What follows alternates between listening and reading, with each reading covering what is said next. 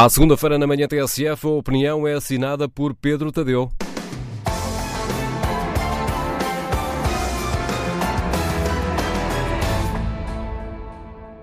Uma das guerras políticas do momento é a da aprovação ou não do Orçamento do Estado, o primeiro do atual Ministro das Finanças, João Leão. Dentro dessa guerra há várias batalhas em curso e uma delas é a relativa ao financiamento do novo banco. Na entrevista à TSF e ao Dinheiro Vivo deste sábado, João Leão defendeu uma falácia inventada por Passos Coelho e Maria Luísa Albuquerque, a de que o financiamento ao novo banco nada custava aos contribuintes porque era feito pelo Fundo de Resolução. O que o Estado fez no passado foram apenas empréstimos, disse o Ministro, repetindo a ideia de que o Fundo de Resolução paga ao Estado, através da banca, juros por esses empréstimos. E isto serve para se voltar a passar a ideia de que os contribuintes não perdem dinheiro com as ajudas ao novo banco. O que vale é que normalmente pela boca morre o peixe. Quando os jornalistas perguntaram quando é que os 275 milhões de euros que o orçamento de 2021 prevê de empréstimo ao Fundo de Resolução para este entregar ao novo banco acabam de ser pagos ao Estado, João Leão respondeu assim: Temos um empréstimo que vai até 2046, se não estou em erro e o outro que ainda vai até uns anos depois. Recordo que estes 275 milhões de euros irão juntar-se a um total de 6 ou 7 mil milhões de euros que o Estado já emprestou ao Fundo de Resolução e que, enquanto não forem pagos, estão a fazer falta no outro lado qualquer.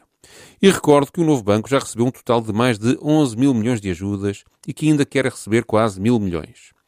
Sempre que este assunto vem à baila, o número de políticos, jornalistas e comentadores que teatraliza a indignação é avassalador, mas sempre que chega a hora de pagar, todos esses indignados se conformam com a explicação mais rústica de sempre. O Estado, para ser pessoa de bem, tem de cumprir os contratos que celebrou, mesmo que sejam ruinosos.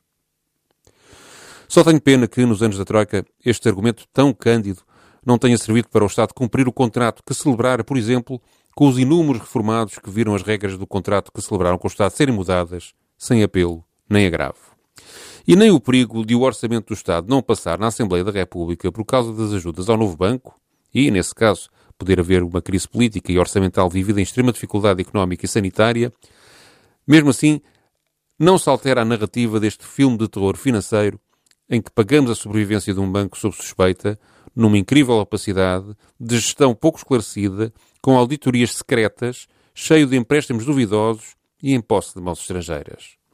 Diz o ministro João Leão que um dos empréstimos deste ano ao novo banco só acabará de ser pago em 2046 e o restante ainda mais para diante. Nessa altura, é provável que eu e uma parte razoável dos meus ouvintes e atuais contribuintes já não precisemos do Estado para nada, a não ser para quem não gosta de cremações, a disponibilidade de uma vaga no cemitério. Isto significa que o dinheiro entregue ao novo banco indiretamente pelo Estado, vai estar, até depois de muitos de nós morrerem, indisponível para ajudar os portugueses em coisas que me parecem bem mais essenciais nesta altura e que os tempos de prolongada crise impõem, como um maior reforço de médicos e enfermeiros no Serviço Nacional de Saúde, uma melhoria séria do subsídio de desemprego ou a ajuda rápida a quem se arrisca a perder a casa por causa da crise aberta pela Covid-19. Quando me dizem que o dinheiro emprestado ao novo banco será devolvido com juros daqui a mais de 25 anos, eu, como contribuinte e financiador do novo banco, tal como tantos portugueses, gostaria de assinalar o seguinte: Não, não me interessa nada receber juros depois de morto.